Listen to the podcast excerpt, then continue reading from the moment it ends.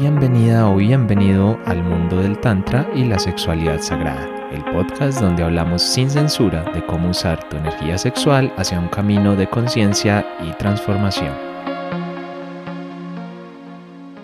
Hola, hola a todos, ¿cómo están? Bienvenidas, bienvenidos y bienvenidas a este espacio tan bonito de Tantra y sexualidad sagrada que ustedes saben que lo que buscamos es compartir información para la conexión, para crecer, para sanar, para avanzar en todo este proceso álmico de vida que estamos llevando y hoy tengo una invitada muy, muy, muy especial. Bueno, que no la conocía de antes, pero digamos que sí tengo muy buenas referencias de ella y sé que lleva ya un rato compartiendo en todo este camino y vamos a hablar sobre todo bueno, de, tantra, de sexualidad sagrada, de todo esto enfocado mucho en el tema de las mujeres porque es el fuerte, pero más que decirles yo qué, qué es o qué hace o qué no hace, prefiero que sea ella quien se presente. Así que, Natalia, bienvenida a este espacio y muchas, muchas gracias por aceptar esta invitación. No, gracias, gracias por, por, por, invitarme, por la consideración. Bueno, y sí, así como, como vos decías, este, mi nombre es Natalia, soy mentora, comunicadora, así me, me defino, este, aunque estoy metida en todo lo que es el arte de la sanación y fui explorando ¿no? distintas perspectivas y herramientas a lo largo de la vida para profundizar en el autoconocimiento y también poder em, acompañar a, otras personas en este proceso porque tengo como mucho fuerte en lo que es la, la docencia. Em, desde hace unos 15 años muy, ingenuamente eh, empezó a tomarme, digamos, la, la sexualidad de la mujer, ¿no es cierto? Yo siempre cuento que fue con el nacimiento de mi primer hija, este, estoy segura de que fue antes, pero bueno, voy a contar desde el nacimiento de mi primer hija, en donde ahí empiezo a entender un poco mejor o empiezo a acceder a determinada información que tiene que ver con la capacidad creadora de la mujer.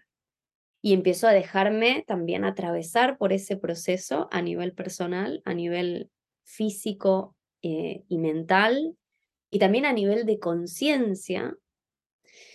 Y ahí es donde, bueno, digo ingenuamente, era muy joven, tenía 24 años, y bueno, fui empezando a explorar, pero sin darme cuenta realmente. Esto, esto vino después después de varios años, por lo menos siete años después, cuando ya el, contacto con mi cuerpo, con mi sexualidad, la confianza en mi cuerpo femenino, este, era total, ¿no? Y, y mi segunda hija nace en un, en un parto domiciliario, ¿no es cierto? Este, ya sin ningún tipo de intervención este, institucional, este, solamente en esa misma intimidad y en esa misma armonía en la que había sido concebida.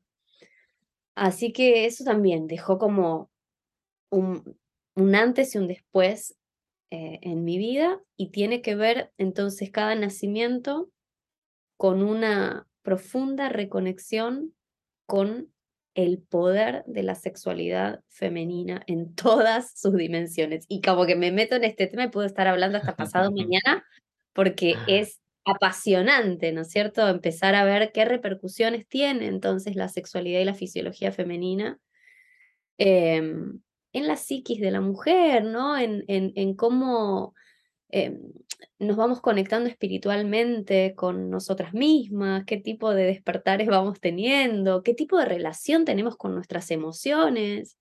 Y bueno, y hay muchos mundos por descubrir que no son precisamente los más evidentes, son, son más bien profundos, sutiles, y me encanta, me encanta, me encanta zambullirme en esos temas.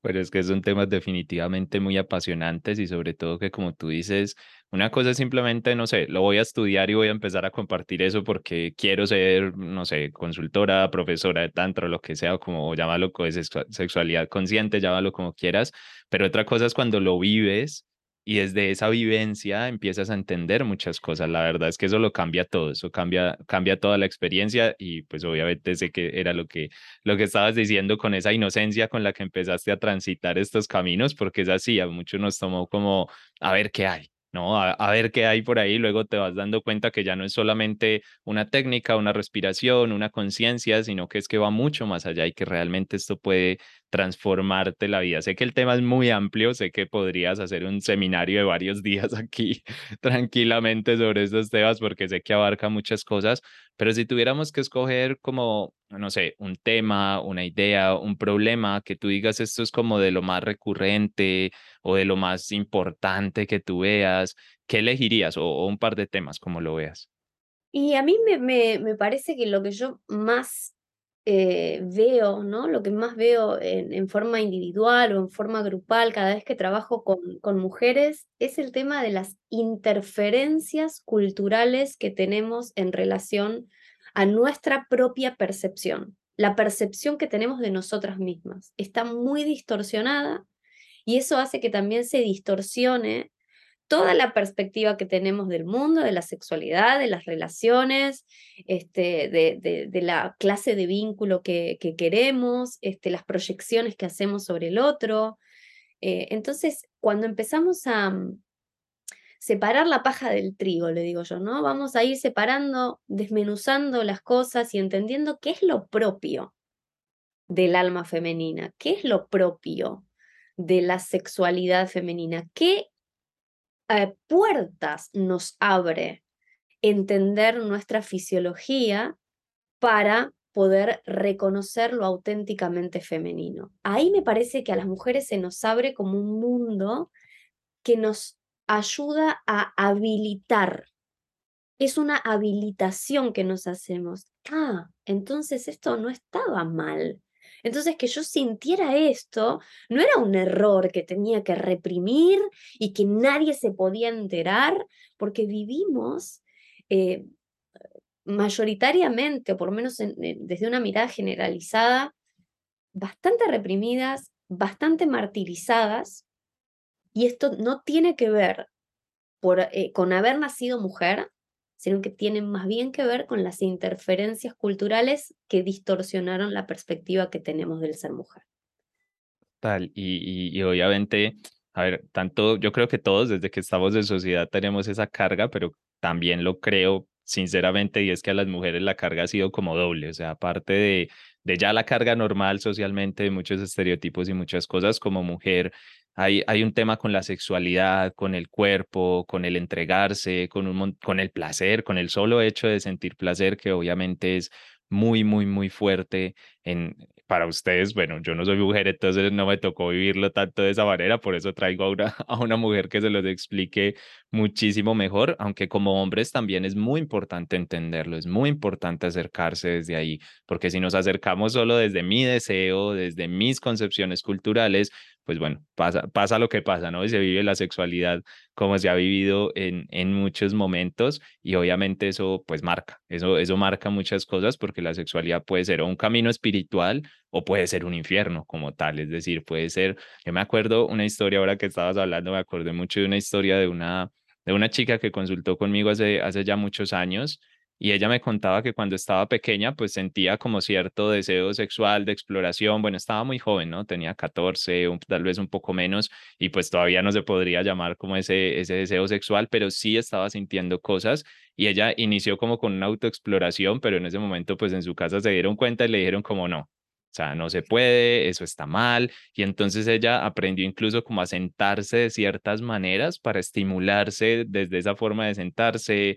O me decía, no, casi que si yo estaba, no sé, en la escuela con el borde de algo, alguna cosa, yo disimuladamente trataba como de hacerlo porque pues sentía mucho, ¿no? Como que necesitaba, pero siempre se me dijo que eso estaba muy mal. Entonces ella creció siempre pensando que estaba mal. Ella creció siempre pensando que su sexualidad era algo como como malo, como que no debería ser, como que no, no debería ser de la forma en, que ella lo sentía. Y creo que ha sido la historia de muchas mujeres, ¿no? Que las han, las han cohibido en ese, en ese espacio y de esa forma se generan muchas historias del tipo, no, es que, y, me lo dicen todo el tiempo en sesiones, es como, no, es que yo no soy ese tipo de mujer, ¿no? Yo no, yo no me puedo permitir qué sé yo, un coqueteo con alguien o hablar de esta manera o, o, ser en la, en la sexualidad, por ejemplo, de X forma o abrirme más, porque es que yo no soy ese tipo de mujer. Y, y, la verdad, eso a, mí, eso a mí me impacta mucho y quiero que tú como que un poco ahí reflexiones o un mensaje sobre eso, como ese, ese tipo de mujer, ¿no? Ese tipo de mujer que creen que son, que obviamente es muy porque la sociedad les ha dicho que cuáles son las mujeres buenas y cuáles, y cuáles son las malas, pero ¿cómo hace una mujer para romper eso? Porque es de lo que tú estabas hablando, ¿no? De abrir esas barreras.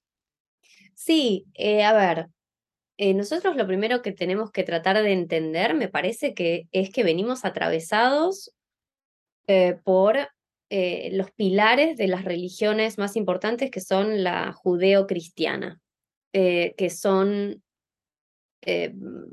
mensajeras, hacen apología de la culpa, de, de la vergüenza, de la represión, de la restricción.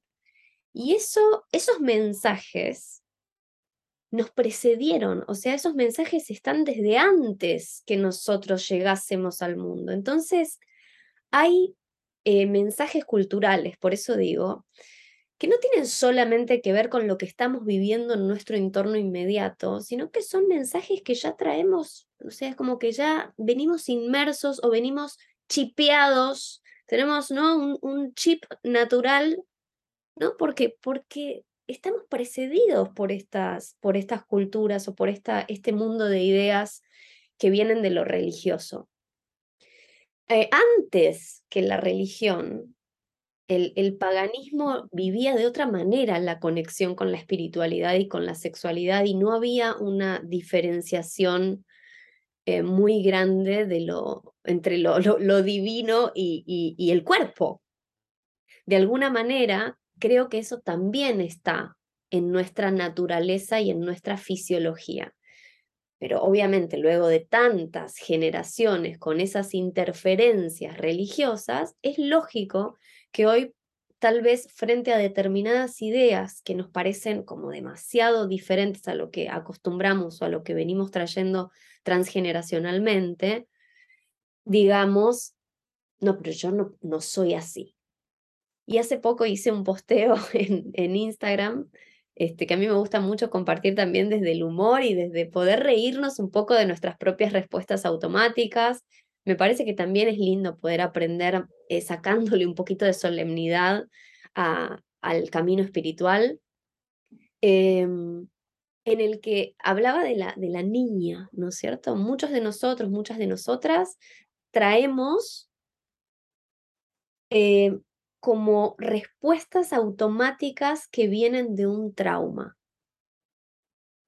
Por ejemplo, lo que mencionabas de esta mujer que muy jovencita empezó a hacer una exploración personal que fue, por supuesto, coartada por la interferencia familiar.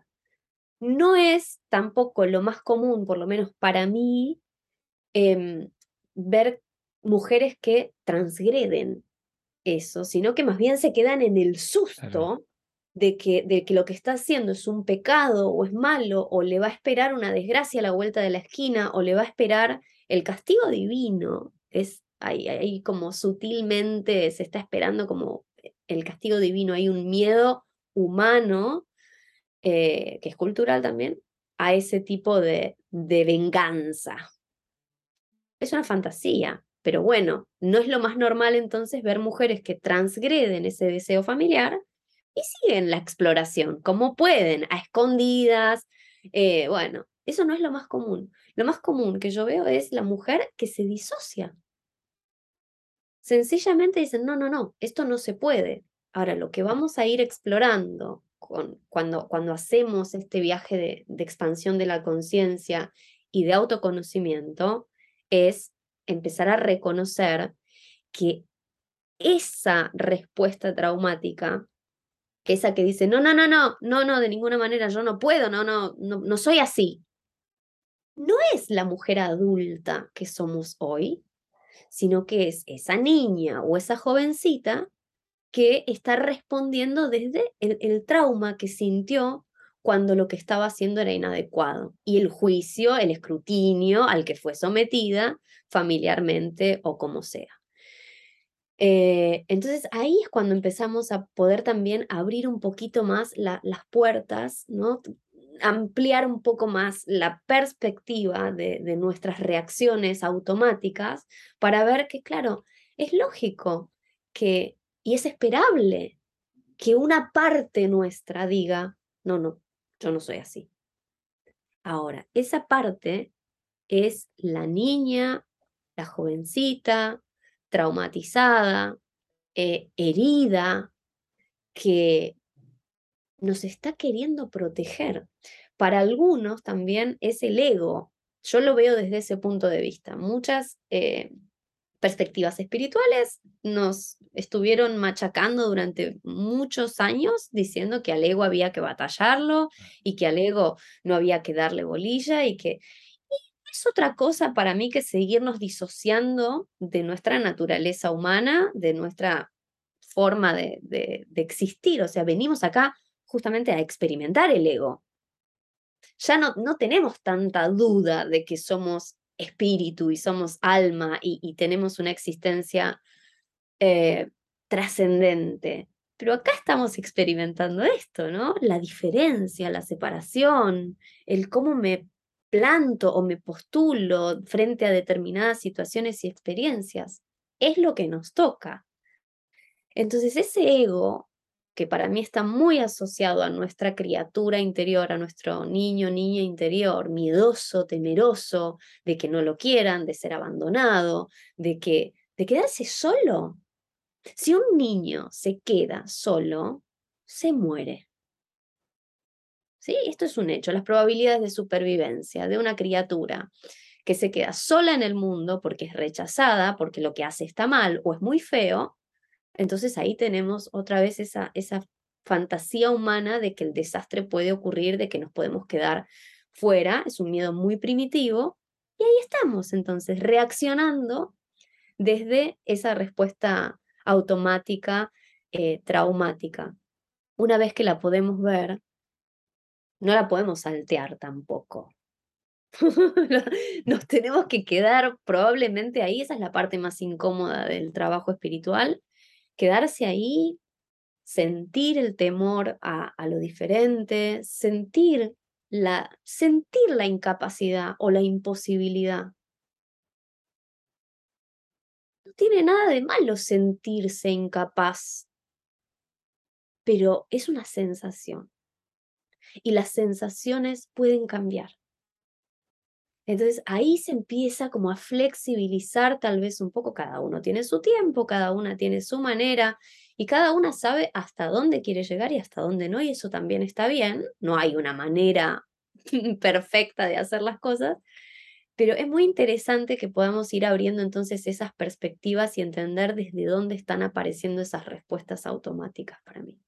Qué bonita. Yo creo que ahí, ahí a todas las que te están escuchando, eh, bueno, y lo hablamos en clave femenina, pero la verdad es que por lo menos esa parte aplica para, para hombres, para mujeres, para eh, la persona que sea, porque al final es más o menos la misma, la misma historia y ese trascender del ego que yo lo veo como tú, no, no hay necesidad de luchar con algo que hace parte de la experiencia humana, es decir, si fuera innecesario, pues no sé, habrían unas personas con ego y otras sin ego, algo así, pero, pero no pasa. ¿No? ¿Sabes? Todo, el mundo lo tiene. No, no pasa, y si en todo caso tenemos la, la sensación, ¿no? o, la, o la ilusión de que, bueno, hay gente que trascendió su ego, ¿no? Y decimos, guay, bueno, no sé, el Dalai Lama es una persona trascendida, no sé, cada uno tendrá su imagen de alguien que trascendió. No nos toca esa experiencia. O sea, no, no somos el Dalai Lama, no, no estamos estamos acá, ¿no? En el mundo, en, Latinoamérica probablemente, lidiando con la inflación y lidiando con el dólar y lidiando con las experiencias mundanas que nos toca en este contexto.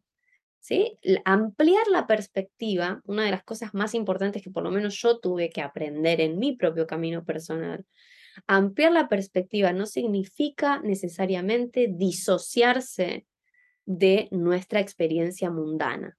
¿eh? Y eso lo digo porque podemos llegar a tender a utilizar nuestro camino de evolución espiritual para disociarnos, para negar nuestra naturaleza humana, para negar nuestras emociones, ay, bajas, de baja vibración, ¿no?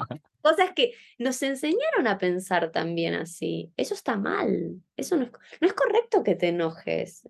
No te podés tomar nada personal. Y yo muchas veces sufrí, por ejemplo, violencias encubiertas por ese, por ese dicho. Ay, no te lo tomes personal. Pero es, un maltrato directo. ¿Cómo no me lo voy a tomar personal? Tengo que primero tomármelo personal para después tomar una decisión diferente respecto a cómo me voy a mover en, en este mundo. Pero si nos queremos desproveer completamente de nuestro ego o de nuestras respuestas automáticas o de lo que sea que forme parte de nosotros, estamos yendo en contra de nuestra propia naturaleza, que es una totalidad, una, una integración. Y que es una aberración, porque al final si yo me, me voy en contra de esa naturaleza, pues es que estoy yendo en contra de mí mismo, de mí mismo. O sea, es decir, estoy como en una guerra conmigo, digo, pero ¿quién va a ganar o quién va a perder? Pues no, solo voy a perder yo. O sea, no, no, no, hay, no hay ganadores en esa guerra. Hay discursos, hay discursos espirituales que, que están, eh, a ver, resuenan con una parte trascendental de nosotros. Entonces, cuando escuchamos eh, acerca de la ley del espejo, por ejemplo, que esas son distorsiones que ya tienen más que ver con nuestro cultural inmediato. ¿eh? No, no, ya no hablo de, lo transgeneracional, ya, ya estoy hablando de nuestro cultural inmediato. Distorsiones New Age. Los clichés de la espiritualidad que nos encontramos por las redes, que están súper masticados por personas muy eruditas o trabajadas ahí en, la materia de la espiritualidad y de golpe nos llega la, la, la, frasecita fuera de contexto y nos puede, nos puede eh, en lugar de liberarnos, puede contribuir a que sigamos disociándonos de nosotros mismos y a que sigamos poniendo la mugre, como quien dice, abajo de la alfombra. No me puedo enojar porque es poco espiritual no puedo tomarme las cosas personal porque entonces me pongo al mismo nivel que el otro. Pero, caramba, ¿no? ¿En qué nos, queremos convertir? Estamos acá en este escenario. Yo les decía a veces a las mujeres, me gusta usar esta metáfora de que, claro, tenemos esta tendencia a veces, este anhelo, voy a decir, anhelo de una estabilidad, ¿no? Mágica. Queremos que todo esté en orden, que todo sea perfecto, que todo esté, ¿no? En una línea de armonía. En pos de la armonía somos capaces a veces de tolerar lo intolerable, pero con tal de no hacer lío, de no ser confrontativas, de no salirnos de esas respuestas automáticas que venimos trayendo, entonces somos capaces de tolerar y de sufrir en silencio que nadie se entere. Y yo les explico, estás anhelando, los, frente a estas situaciones, cabe aclarar que frente a estas situaciones los problemas se hacen cada vez más grandes y más graves, porque la vida, que es una, una maestra natural, eh, nos va proveyendo de las experiencias que hemos pactado, que hemos o que estamos necesitando tener para poder ir evolucionando en pos de nuestro, bueno, de, nuestra, de, nuestro aprendizaje, vamos a decir, no lo vamos a hacer tan grande, ¿no? De ir aprendiendo de, de la vida. Entonces, si nos negamos una vez, perfecto. Vuelve a aparecer la situación con otro disfraz, con otro escenario, pero es la misma situación. Nos negamos a aprender y vuelve a aparecer, esta vez un poquito más fuerte. Y nos negamos a aprender y nos queremos mantener en nuestra postura ¿no? De que no, no, no, yo así estoy bien y todo lo demás está mal y entonces voy a mantenerme en mi estado aprendido y en mi respuesta automática y otra vez la situación se nos vuelve a presentar y esto va a ser así y cada vez va a ser peor. No lo digo yo esto, no es que es algo que estoy inventando, sino que, eh, eh, eh, bueno, Jung hablaba de esto ya, ¿no es cierto? Y él decía, calculo que personas anteriores a él también, este, aquello que rechazamos de nosotros mismos, aquello que nos negamos, eh, se manifiesta afuera como destino. Entonces, bueno, si tanto queremos evitar el conflicto, créanme que el conflicto se va a presentar igual, porque la línea de la vida, cuando nos hacen el electrocardiograma, ¿no? Y nos ponen los electrodos y escuchamos el corazón. La línea de la vida va para arriba y para abajo, para arriba y para abajo. Tuk, tuk, tuk, tuk, El, el corazón está palpitando y las líneas que se ven en picos están. Si la línea esa hace y se mantiene en una línea recta, la vida se acabó. ¿Qué estamos? o sea, es como si anheláramos en algún punto acabar con lo que hace que la vida sea vida, ¿no es cierto? Los altibajos, los aprendizajes, las crisis. No todo el tiempo va a ser así, un suplicio, pero por momentos el aprendizaje se torna a veces un poquito complicado. La, la, lo interesante de la perspectiva del Tantra o de, o de eh, bueno, otras perspectivas también es reconocer que estamos a salvo en nuestra adultez, que podemos hacer las cosas diferente y que nos podemos quedar en esas sensaciones incómodas un poquito más. No tenemos que salir corriendo, no hace falta salir corriendo y, activar todos nuestros mecanismos de, de huida. Nos podemos quedar ahí, podemos ver qué nos está presentando esta emoción, a qué nos hace acordar, cuál es el recuerdo más antiguo que tenemos de habernos sentido así. Y de esa manera podemos aprender un montón más acerca de cómo nos gustaría entonces sentirnos o reaccionar o qué hábitos podemos incorporar para crecer junto con esta emoción en lugar de eh, huir de ella.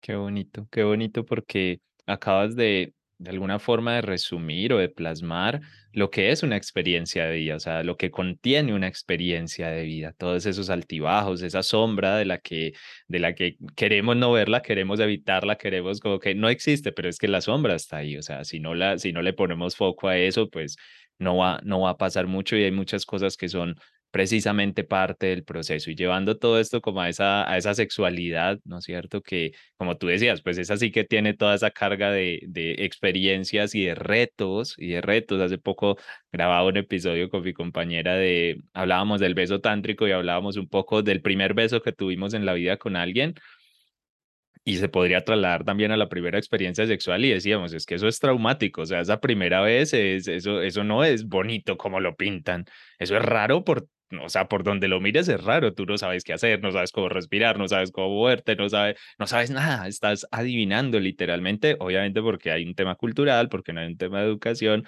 pero, pero más allá de todo eso, hay algo que pasa mucho cuando las mujeres, sobre todo lo he visto mucho con las mujeres, se meten a este mundo como de sexualidad consciente, como este tipo de cosas y empiezan a ver pues todas, todas esas limitantes, todas esas creencias, todas esas ideas que tienen, esas sombras que van apareciendo, ese darse cuenta que ese yo no soy este tipo de mujer, resulta que en el fondo sí quiero ser ese tipo de mujer, solo que no me lo permito, solo que no puedo, solo que no debo, no está bien.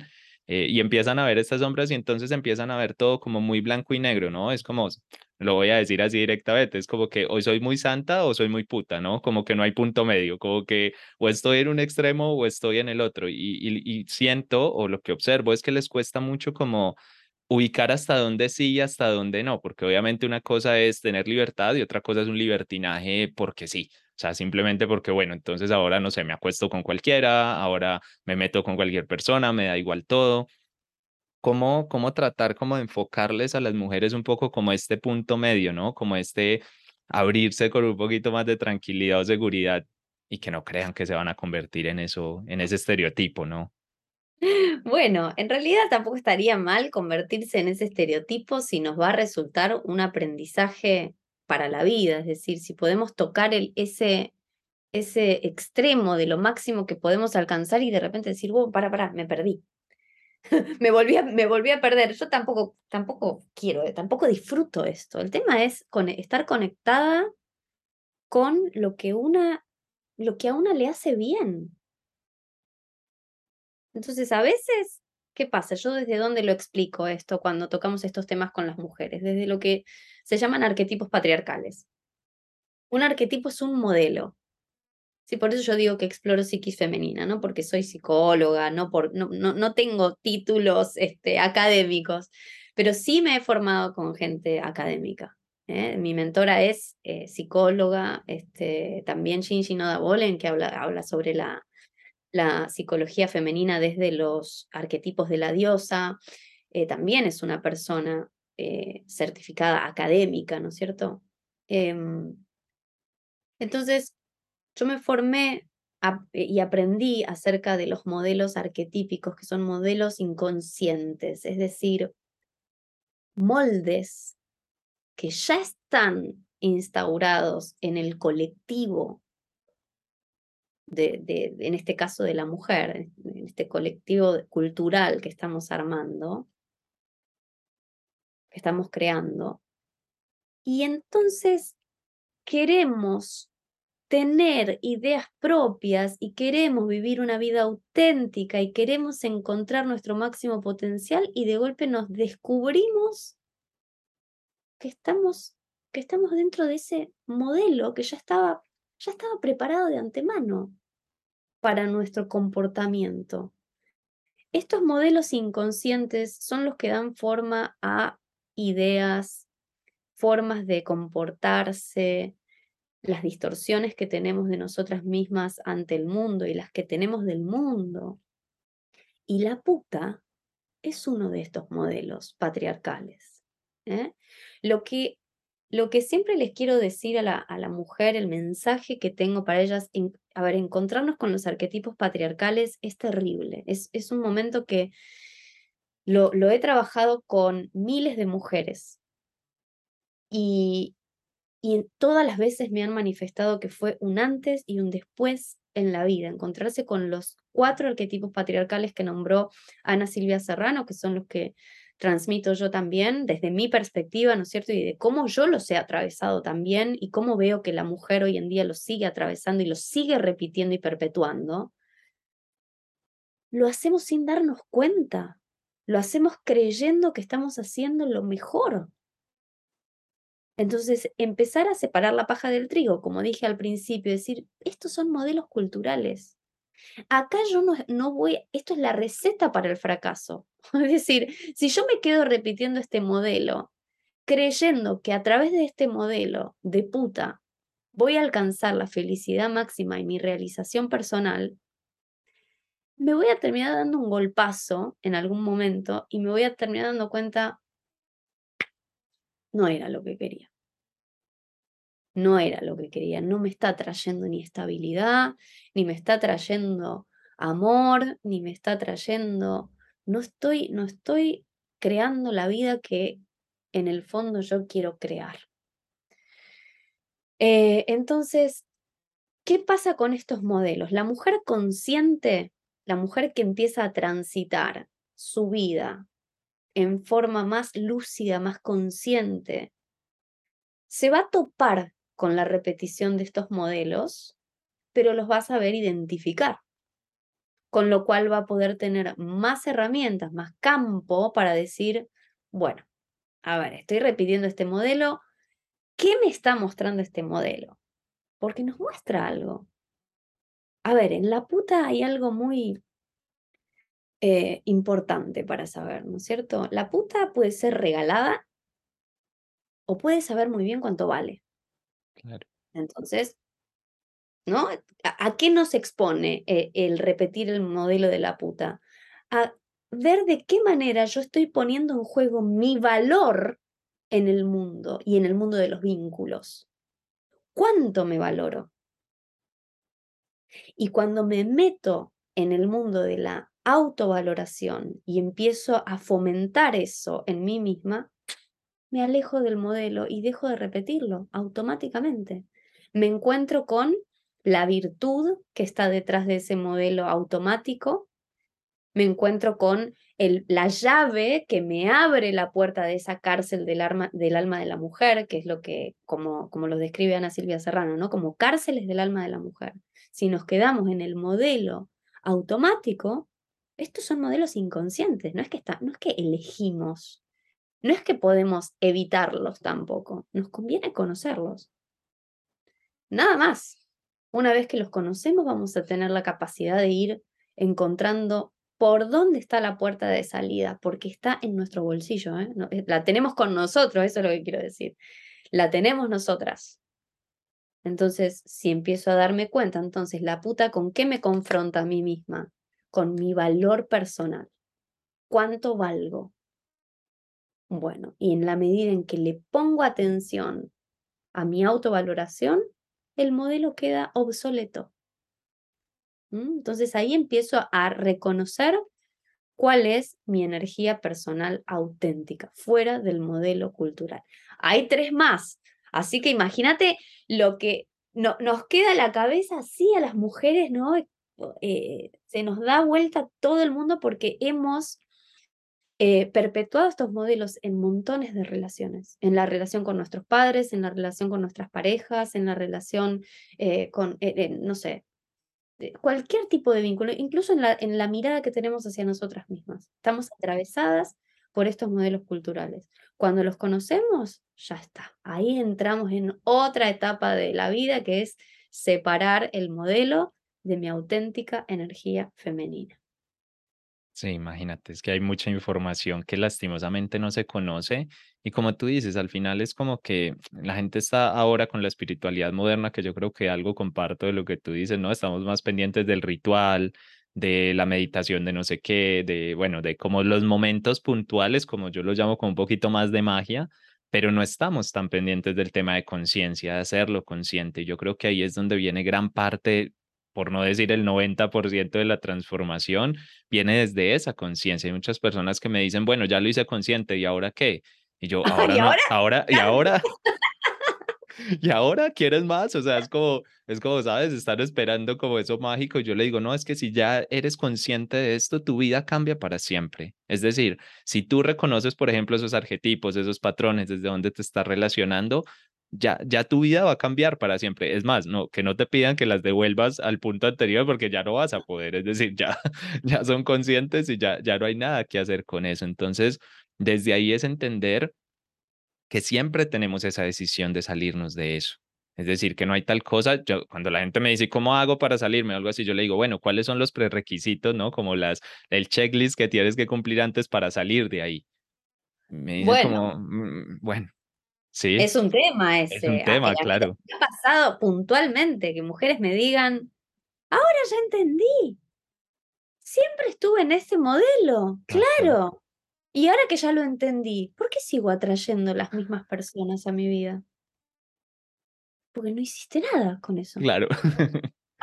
o sea, ¿qué esperabas? ¿Que, ¿Que, la vida ahora te va a aplaudir porque ya lo entendiste? No, ahora hay que actuar diferente. Ahora hay que animarse a salir de esa niña que nos está repitiendo, vos no sos así, vos no podés hacer eso, a vos ni se te ocurra. Tenemos que empezar a, ¿no? Expandir nuestra forma de acción y, atrevernos a otro, eh, a generar otros hábitos. El tema de los rituales también me parece un tema muy interesante, que yo también lo toco bastante en, en mis clases, porque usualmente sucede que como nos encanta pareciera el pensamiento mágico, nos encanta, ¿no? Que nos puedan prender la vela roja y a no mm, sé quién, o prenderle la vela, encender, este, pones sal marina y, y, y le pones a San Miguel y, prendes la velita. Y yo digo, pero esto, o sea, me encantan los rituales, yo soy muy ritualera, a mí me encanta entiendo, o trato por lo menos de recordarme, que ese ritual es un acto de psicomagia que me está recordando cuál es mi propio poder creador. Porque si yo sigo poniendo el poder afuera de mí y prendo la velita creyendo que algo mágico va a suceder para resolverme la vida, estoy con el pensamiento de un niño que cree que va a venir Superman, ¿no? A rescatarlo de... Sí, tal cual. Tal cual, es así. O la mujer creyendo que tiene que venir el príncipe azul, o siempre estamos como depositando el poder ahí afuera en algún ritual. Entonces, mucho ojo a las personas que estén escuchando y que les encante hacer los rituales, que están buenísimos los rituales, para entender qué poder quiero activar en mí. eh, en dónde quiero enfocar mi conciencia a partir de ahora. Es un acto de magia, eh, pero que nos recuerda nuestro propio poder, no el del otro. O en todo caso, bueno, si les gusta mucho el tema de, de las otras dimensiones y de lo angelical, ¿no? Está perfecto también cómo actúo en consonancia entonces con esa vibración o ese, ese tipo de, dimensiones evolucionadas. Bueno, perfecto, pero e, el, el poder está en cada uno. No nos podemos olvidar de eso, es muy interesante, ¿no? Ya entendí, me dice. No, ya entendí, no, ya entendí nada. Ay, pero ya aprendí la vela y no me funcionó. Bueno, pero no, señora. que así no va a ser, que, que a punta de velas está bonito y tal, pero no va a pasar.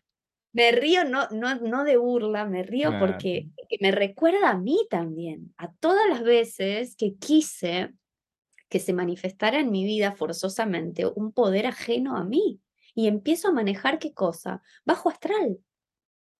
Empiezo a manejar un nivel de energía que no está acorde con mi crecimiento personal, empiezo a manejar una energía que quiere manipular la realidad en lugar de hacerse responsable por ella. Eso también es muy femenino. sí, sí. Porque la manipulación, la manipulación es todo lo que va por un camino indirecto. Tengo un objetivo en la mente, pero voy a tomar un camino indirecto y que nadie se dé cuenta. Mm. Qué siniestro, ¿no? Bueno, entonces eso es, la parte tóxica que tiene la feminidad. ¿eh? Una de las partes tóxicas de lo femenino es que muchas veces actuamos desde ese lugar, teniendo un doble discurso interno del que ni siquiera nos estamos queriendo hacer responsables. ¿Eh? A mí muchas mujeres me, me cuentan por ejemplo, que quieren explorar su sexualidad, que quieren disfrutar de su soltería, que quieren... Y, y que a todos los hombres con los que se encuentran les dicen, mira que yo no quiero nada serio, ¿eh? Mira que yo estoy en un momento de exploración y yo no quiero nada serio y yo... Pero luego se van a dormir pensando, ay, es, es el amor de mi vida. Ay, me parece que, ay, con todos les pasa. no con uno, eventualmente. Con todos les pasa. Entonces digo, che, pero ¿no será entonces que está bien, querés explorar, pero también estás abierta a que se pueda producir un encuentro más profundo y más íntimo con una persona real, digamos, ¿no? Un, un encuentro real, no, no solamente meramente explorativo y sexual ah, sí, puede ser. Bueno. Ah, puede, ser solamente, ¿no? Claro, como, ah, sí, ¿no? Como que cierra más esa idea. Y claro, porque estamos usando un doble discurso muchas veces. Vieron que, eh, no sé, a ver, en algún momento habrán llegado a, ese, a esa frase que da vueltas por internet firmada por, por como la mujer en general, ¿no? Si lo tengo que pedir, ya no lo quiero. Yo quiero que vos, que sos mi novio, mi pareja, que vos tengas ganas de regalarme el chocolate por tus propios... Pero, a ver, ahí es cuando nos topamos con lo tóxico femenino, ¿no? Mm. Y, y encima lo justificamos, encima lo, lo hacemos como, tengo razón. No, eso es, es siniestro. El otro no tiene por qué adivinar qué es lo que una quiere y eso está perfecto. Así que bueno, es muy interesante explorar todos estos temas. Me, me, me río, me, me río, lloro de todo. Me pasa, ¿no? esto.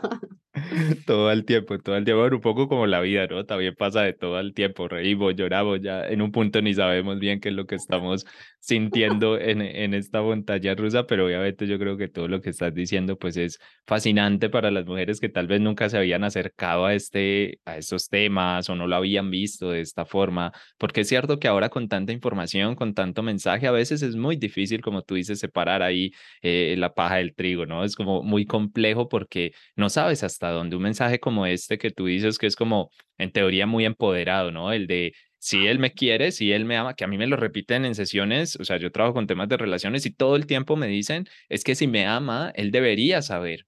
Él debería ser consciente de que esto me duele. Él debería ser consciente. Yo le digo, no, él lo que debería hacer es un mago, porque no tiene otra forma, un adivino, porque no tiene otra forma de llegar a eso. Una mujer empoderada no es la que atrae todo con su mente, es la que hace que las cosas pasen. Sí, y hace que las cosas pasen porque lo dice, porque lo comunica. Lo que pasa es que normalmente ahí está el tema del miedo, ¿no? Normalmente yo quiero que el otro adivine porque estoy poniendo pruebas, porque supuestamente eso me va a confirmar, pues, que es mi alma gemela, que estamos en la misma vibración, bueno, todas esas cosas que se, que se leen o se dicen ahora, pero la realidad es que la relación se construye y ya está, igual que la sexualidad, igual que cualquiera de estas cosas. Yo no conozco atajos que no sean, es decir, como atajos mágicos que tú digas, me salté todo el proceso, al final vas a tener que pasar a la acción. Y en ese momento de pasar a la acción, no hay nada que ahí no vas a poder prender la vela, ahí no vas a poder recurrir a tu ritual mágico. Eso pasa en tiempo presente, en tiempo real, no vas a poder pensarlo mucho y vas a tener que decidir, ¿actúo como siempre lo he hecho o me permito explorar algo más? Y en ese punto todo el mundo me dice, pero ¿cómo lo hago? Y yo le digo, es que no, no hay secreto. El, el secreto es hazlo. O sea, el secreto es hazlo, ya está. O sea, no hay mucho más. Que sí, que yo sé que quieren vender muchas recetas mágicas, pero, pero al final el secreto es hacerlo. Es que, es que no hay mucho más. Cuando tú decías que inocentemente empezaste a explorar y a entender y a conocer de estos temas y todo esto, no hubo un atajo, una fórmula mágica, simplemente un día dijiste, pues voy a probar esto, voy a probar lo otro, voy a hacer esta, esta, de esta forma, voy a hacerlo así. Pero de todas formas, igual habrá mujeres que no sé, a ver, yo parto de la base que si alguien está escuchando este podcast es porque le interesa el tema de tantra y sexualidad sagrada, se quiere acercar a esto de otra forma, sería muy extraño que alguien dure escuchándonos acá tanto tiempo sin ese, sin ese interés, ¿no? Como que, no, ¿de qué hablan, no? Entonces, si, si quieren como dar ese paso, porque también sé que muchas personas se escuchan en la sombra, son muchas las personas que nos escriben de muchos países y la verdad se los agradezco, pero sé que la gran mayoría lo hace desde la sombra, ¿no? Ahí como mirando todo desde afuera como tan bonito ese mundo, pero, pero yo no pertenezco a ese mundo, ¿no? Yo no, no sé si sería capaz de llegar a algo así. Bueno, una mujer que nos esté escuchando y escuchándote a ti diga, bueno, es mi momento, ahora sí voy a avanzar, quiero hacer algo. Eh, ¿Cómo hace, sí? ¿Cómo hace para, para decir, eh, yo quiero avanzar, ok, pero por dónde empiezo, qué hago, qué no hago? Que sé que no es un manual como que para todas las mujeres lo mismo, lo tengo muy claro, pero tú, ¿qué mensaje le darías a esas mujeres que quieren como decir, bueno, ahora voy a asumir mi responsabilidad? Hazlo. lo que Ahora, hazlo. o sea, ¿querés cambiar? Bueno, yo tengo, por ejemplo, yo tengo un programa que se llama de sacerdotisa emperatriz, que lo, lo fui creando en base a estas necesidades, ¿no? De la mujer, de poder eh, explorar su energía femenina y de poder entenderse mejor. Si nos entendemos mejor, nos podemos amar más, nos podemos amar, nos podemos valorar más pero esto va a empezar a ocurrir en la medida en que nuestros hábitos se transformen, en la medida en que nos podamos probar a nosotras mismas, por ejemplo, eso que mencionabas hace un ratito, que puedo ir y decirle a mi pareja, ¿sabes qué? Me doy cuenta que yo necesito una cosa de vos, necesito que, no sé, me mandes un mensaje de WhatsApp por día porque si no siento que, que no me querés, y yo sé que no es tu problema y sé que es el mío, pero tal vez no te cueste mucho que, hacerme esta, eh, no hacerme sentir bien y, mandarme un mensaje por día. ¿Podés? Y vemos. Y, y, bueno, y negociamos y vemos qué puede el otro, qué puedo yo, pero lo dije. Me hice cargo de mi necesidad sin hacer responsable al otro. Y eso es lo que me va a ir ayudando a construir la autovaloración. La autoconfianza, la autovaloración se construye también con esta capacidad que tenemos eh, todas las personas de hacernos responsables de las decisiones que tomamos. Si uno inicia un proceso de autoconocimiento y de desarrollo personal, porque, claro, tenemos ganas de ver mejoras en nuestro mundo inmediato y eso está muy bien, tenemos deseos, tenemos ambiciones, nos gustaría encontrar un amor, nos gustaría no sé, formar una familia, o nos gustaría separarnos o divorciarnos de la persona que tenemos al lado, y, son todas cosas que nos cuestan mucho, bueno, no están solas. Muchas personas hemos pasado por esas mismas situaciones y hemos tenido que trascender un montón de mecanismos personales para poder irnos demostrando que podemos hacerlo que podemos hacerlo. Entonces, en el programa yo trato de dejar muy claro, si bien vamos viendo teoría y práctica, teoría y meditaciones, teoría, ¿no? Para poder diferenciar qué es, para mí fue muy importante, por ejemplo, diferenciar qué es lo tóxico en una pareja de qué es lo abusivo en una pareja. Eh, eh, porque la toxicidad, bueno, todos podemos tener un gradito de toxicidad que si lo vamos trabajando y nos vamos haciendo cargo, cada vez va a repercutir menos en, en, la, en, la, pareja, ¿no es cierto? Cada vez va, puede traernos alguna fricción, porque las parejas es así, las tenemos que construir todo el tiempo y son una forma diferente de, de aprender, pero es diferente a lo abusivo. Lo abusivo ya es lo sistemático, ¿no? Lo, lo, eh, lo transgresor, lo, lo, perverso, lo que, lo que me humilla. Entonces, trato de ir haciendo hincapié entre lo que es teórico, con fundamento eh, biográfico y demás, por si se quiere profundizar. Y también me gusta dejar estos espacios para compartir así, como estuvimos hablando recién, de cosas prácticas, concretas que le pasan a la mujer hoy? ¿Qué te pasa? Bueno, a ver, entonces, ¿cómo lo podemos ver desde esta perspectiva o de esta otra? Y luego el hacer es el personal. En este programa es un programa de dos meses, son ocho clases, y vamos explorando todo con el pilar de meditaciones que nos van a ir también ayudando a em, incorporar el conocimiento también desde otra desde otra versión de nosotros, que es una versión tal vez más trascendental. ¿no? O sea, nos va acompañando la meditación en todo el cuerpo para poder ir incorporando esto y sentir en el cuerpo que estamos iniciando un proceso de transformación. No es que nos vamos a quedar solamente en la meditación para tomar distancia, nos vamos a, a zambullir en la vida con todo lo que traiga y con todos los conflictos que nos presente, pero lo vamos a hacer con una perspectiva amplificada de lo que está pasando, en donde la sacerdotisa, la, la que se está convirtiendo, ¿no? que se está transformando en la emperatriz, se hace responsable de sus propias creaciones. Eso es lo que más me gusta transmitir, ¿no? O sea, el poder dónde está. A ver, tenemos el potencial de crear seres humanos, señora. O sea, no hay otro lugar en el mundo en donde encarne un alma humana que no sea en el cuerpo de una mujer. Por favor, ¿a quién le vamos a estar tercerizando el poder ahora? ¿A quién se lo vamos a estar, no? Como, ay, no, el otro tiene que leerme la mente, ay, no, el otro tiene que... No, no, no, el otro nada. El otro va a responder a cómo yo me voy relacionando conmigo misma y a menudo el otro me muestra cómo, cómo me estoy tratando, en qué lugar me estoy poniendo. Entonces, ¿quieres que te traten mejor? Genial, pedilo. Necesito tal cosa. No sé si podés dármelo, no sé si a mí me haría bien. Es un montón. Parece fácil, mm. pero es un montón salir de nuestra zona de confort. Entonces yo quiero dar herramientas desde esa formación, este, por eso es, es larga, para que tengamos ¿no? como un abanico de posibilidades de acción y una, y una perspectiva bien ampliada de lo, que son la, de lo que es la sexualidad, de lo que es el poder femenino, de cómo reconocer este, el, el poder femenino, el poder del alma de la mujer a partir de nuestra fisiología, cómo es nuestro ciclo, ¿Por qué estamos disociadas de nuestro ciclo?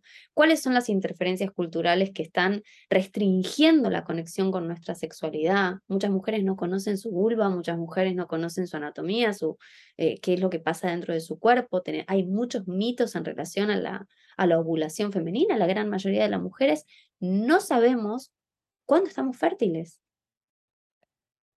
Yo no, no voy a enseñarles a las mujeres en mi formación un método natural eh, de este, planificación familiar, ¿no es cierto? Eh, pero las puedo acercar a eso. Puedo acercarlas a que empiecen a explorar su cuerpo y su anatomía para entender, ah, mira, a partir de entender entonces mis, mis temperaturas, puedo ir haciendo un gráfico de temperaturas y puedo comprobar que ya ovulé este mes. Listo, estoy infértil hasta hasta que arranque mi otro ciclo.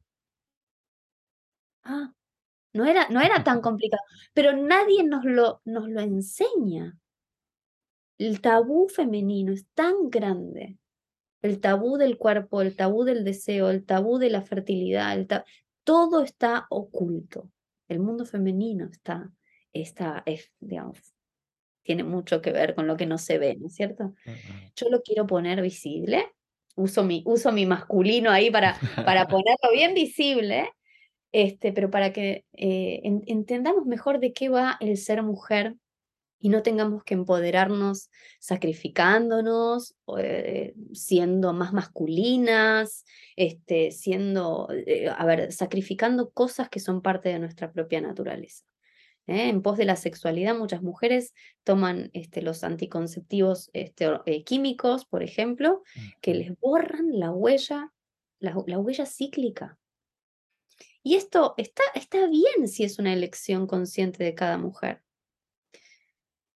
Pero muchas mujeres toman la decisión sin saber toda la información. Entonces eso no es una decisión basada en la libertad, es una decisión cultural, atravesada por lo cultural. ¿Qué es lo fácil? Lo fácil es tomar la pastillita y saber que tengo un sangrado cada 28 días. Bueno, pero no estás menstruando, no estás ovulando, te estás induciendo a una menopausia anticipada. Estás viviendo como menopáusica, que este, no tiene nada de malo este, entrar en la menopausia, es un momento de egreso, pero podemos llegar empoderadas a la menopausia y, egresando de todo este conocimiento, habiendo ciclado durante todo este tiempo. Si yo no ciclé, no tengo entonces eh, recursos. Eh, así que bueno, mucha información hay en, ese, en esa formación para entender mejor cómo estamos de alguna manera contribuyendo a restringir nuestro poder personal y cómo eh, liberarlo. Bueno, y ya que estás hablando de esa formación y todas esas cosas tan interesantes, que obviamente yo creo que al final se, se puede resumir un poco en eso el mensaje de este, de este episodio, de este podcast, y es sobre todo ser conscientes, ¿no? No es solamente hacer las cosas porque sí. Es decir, no, no hay algo que esté bien o mal, no es que tengas que ser una mujer de esta forma o de otra forma, pero simplemente es que no te creas el cuento, sino que observes y digas, bueno, yo soy esta mujer porque elegí ser esta mujer o porque me tocó ser esta mujer, o porque en mi casa me dijeron que tenía que ser esta mujer. Son dos cosas muy distintas. Por ahí al final tomas la decisión y, y, pues eres la mujer, no sé, muy similar a lo que te dijeron en tu casa, que normalmente no pasa así, pero podría llegar a pasar. Pero entonces que eso sea una casualidad y no que eso sea una consecuencia de haberte creído todo ese cuento, porque ahí es donde tú lo decías, eh, pues nos metemos, bueno, o como lo dicen estos autores, nos meten, se meten las mujeres en esas cárceles del alma que al final pues terminan bloqueando tantas, tantas y tantas cosas. Pero ya que estabas hablando de la formación, aprovechemos este momento para que les digan, porque claro, hablaste, hablaste y más de una de estar por ahí diciendo, ¿y dónde es esto? ¿No? ¿Dónde me enseñan todo esto? Entonces cuéntales dónde te pueden encontrar, dónde pueden acceder a ti y ahí ya preguntarte cualquier cosa. Bueno, en principio también quiero, quiero contar que, mis formaciones vienen de, hace muchos años, ¿no? Como para poder dar este tipo de formación. Es una formación de autoconocimiento. Yo soy este, alumna de Miranda Gray. Este, me he certificado también con Shinji Noda Bolen. Este, mi mentora es argentina, es la licenciada en psicología Dorana Carrera Ortiz. Em, exploré, la, por supuesto, también la, el trabajo eh, de mm, Clarisa Pincola Estés, eh, bueno, de muchas mujeres que, que han antecedido ¿no? este, y han abierto el conocimiento. Em, y hoy puedo dar esta formación de dos meses, eh, la doy por la plataforma Zoom, o sea, se pueden anotar mujeres de cualquier parte del mundo.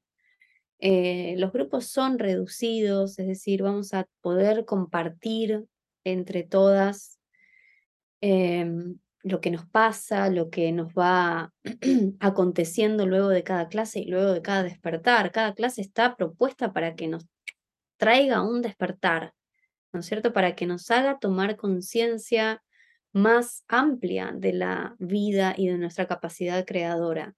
Entonces, hay un compartir, hay un círculo de mujeres, que ya es una medicina en sí misma, aprendemos sobre tantra, eh, tantra aprendemos sobre psicología femenina, aprendemos este, sobre los arquetipos, eh, aprendemos a, a, mantener los pies en la tierra y a no estar ¿no? todo el tiempo con el pensamiento mágico de que en algún momento si sigo haciendo las cosas bien, me van a salir, ¿no? No, mm, las cosas mejor.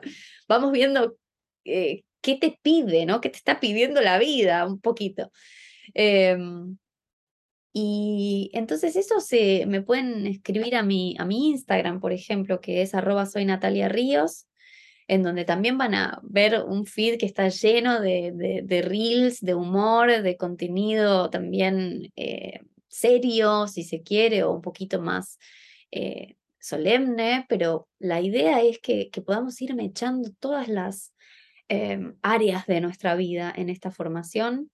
Eh, me escriben, este, la, la fecha es probable para mediados de septiembre o principios de octubre, así que estamos con, con tiempo para que, puedan irse incorporando. Este, y bueno, ahí les voy a pasar toda la información correspondiente al programa en sí. Bueno, igual se los dejo ahí en las notas del programa, les dejo el, el, Instagram para que vayan y lo, y lo visiten y le pregunten cualquier duda, que como ya vieron, aquí fue como un pequeño taste, ¿no? De, esa, de toda esa información y de todas esas cosas, pero créanme, es muy pequeño para la profundidad que se le puede dar a este tema y sé que por momentos es como que, fue muy profundo, pero créanme que no, es decir, es, es bonito y tal, y sí hubo unos conceptos muy, muy profundos dentro de la entrevista, pero ya luego, y, lo decías tú muchas veces, como ya entendí, ahora qué hago, ¿no? Ese entendimiento también tiene formas. Entenderlo no es, me sé el concepto, entenderlo no es, eh, lo leí, ¿no? Lo puedo repetir de memoria, ¿no? Entenderlo es otra cosa distinta y créeme que cuando lo entiendes ya sabes que lo entiendes, ¿no? No tienes que preguntar si ya lo entendí o si ya lo entendí porque no me funciona, no, ya lo entendiste. Entonces, para esto son este tipo de cursos, se los dejo ahí en la en las notas del programa para que vayan y la busquen. Igual síganla, que pues ahí les compartirá las fechas y todas esas cosas y pues se nutren también de todos estos reels y toda esta información que hay ahora, que ahora por ahí, que no hay excusa para no estarnos formando y creciendo en todo este proceso. Y bueno, como mensaje de hoy yo deseo que se, sean capaces de liberarse de esas cárceles, de esas creencias, de esas ideas, de esos procesos álmicos que nos han traído hasta aquí, pero que de alguna forma desde el inconsciente pues no los no los vivimos, digamos, de esa manera consciente y entonces dejamos que simplemente nos arrastren y luego nos preguntamos, pero ¿por qué a mí? ¿Por qué a mí me pasa esto si soy tan buena mujer, si soy tan buena persona? Entonces, ya saber un poco por dónde van las cosas, ahí lo van entendiendo y agradecerte a ti, obviamente, por estar en este espacio, por compartirnos todo eso y por todo ese amor y pasión que le pones, porque se nota cuando hablas que le vas poniendo esa pasión y se te va subiendo esa energía bonita de compartir y sobre todo de de que yo sé que en el fondo esa energía lo que dice es, yo lo hice, yo he transitado un camino, que lo sigues transitando, pero he transitado cierto camino, eh, pues quiero compartir esto con las mujeres que también transiten estos caminos porque de verdad que son muy liberadores. Así que muchas, muchas gracias por estar aquí, por compartirnos todo esto y si quieres ahí dejar un, un mensajito final o despedirte de las personas que nos estén escuchando. Bueno, para mí un placer, como siempre, este, hablar de estos temas. Este, las espero a todas las mujeres que estén con la resonancia, ¿no? con esta necesidad de, ver resultados diferentes en su vida y que estén dispuestas a aplicar cambios para poder llegar a, verlo, cambios, cambios en sus hábitos para poder llegar a ver esos resultados en sus manifestaciones, en sus procesos creativos cotidianos. Así que acá estoy esperándolas con mucho amor. Gracias Esteban por haberme invitado, gracias pareja del alma. Este, y bueno, estaremos, estaremos en contacto para, para más charlas. Seguro que sí, todos ustedes, si quieren que la traiga de nuevo, si quieren que hablemos de otro tema, si quieren que profundicen en algo, pues ya saben, la mejor forma es escuchando el episodio, compartiéndolo con alguien más y dejándonos un mensajito. Recuerden que a mí me encuentran en mi proyecto de amor que tengo ahí en Instagram en arroba pareja del alma y por ahí también cualquier mensajito eh, me pueden dejar para saber qué les gustó o para dudas que tengan o algo así, que ya pues ya vieron que la invitada se ofreció a, abrir algún otro espacio más adelante y que creo que con seguridad lo haremos porque quedaron muchos, muchos temas ahí en el tintero que todavía podemos podemos sacar. Así que muchas gracias por estar acá. Recuerden suscribirse en la plataforma que sea que estén escuchando. Compártalo con otras personas. Esto es completamente gratuito y es una forma, una pequeña forma en la que podemos hacer de este mundo cada vez mejor, trayendo un poquito más de esa conciencia. Ya saben que en esta nueva temporada estamos los miércoles cada 15 días, cada dos semanas, un nuevo episodio, más o menos iremos hasta mediados de diciembre por ahí acompañándolos en esta nueva temporada, así que aprovechen preguntas, dudas, lo que tengan, que todavía estoy a tiempo de incluirlas en este espacio. No siendo más, un abrazo gigante donde sea que se encuentren, esté empezando o terminando su día, que tengan un muy, muy feliz resto de día.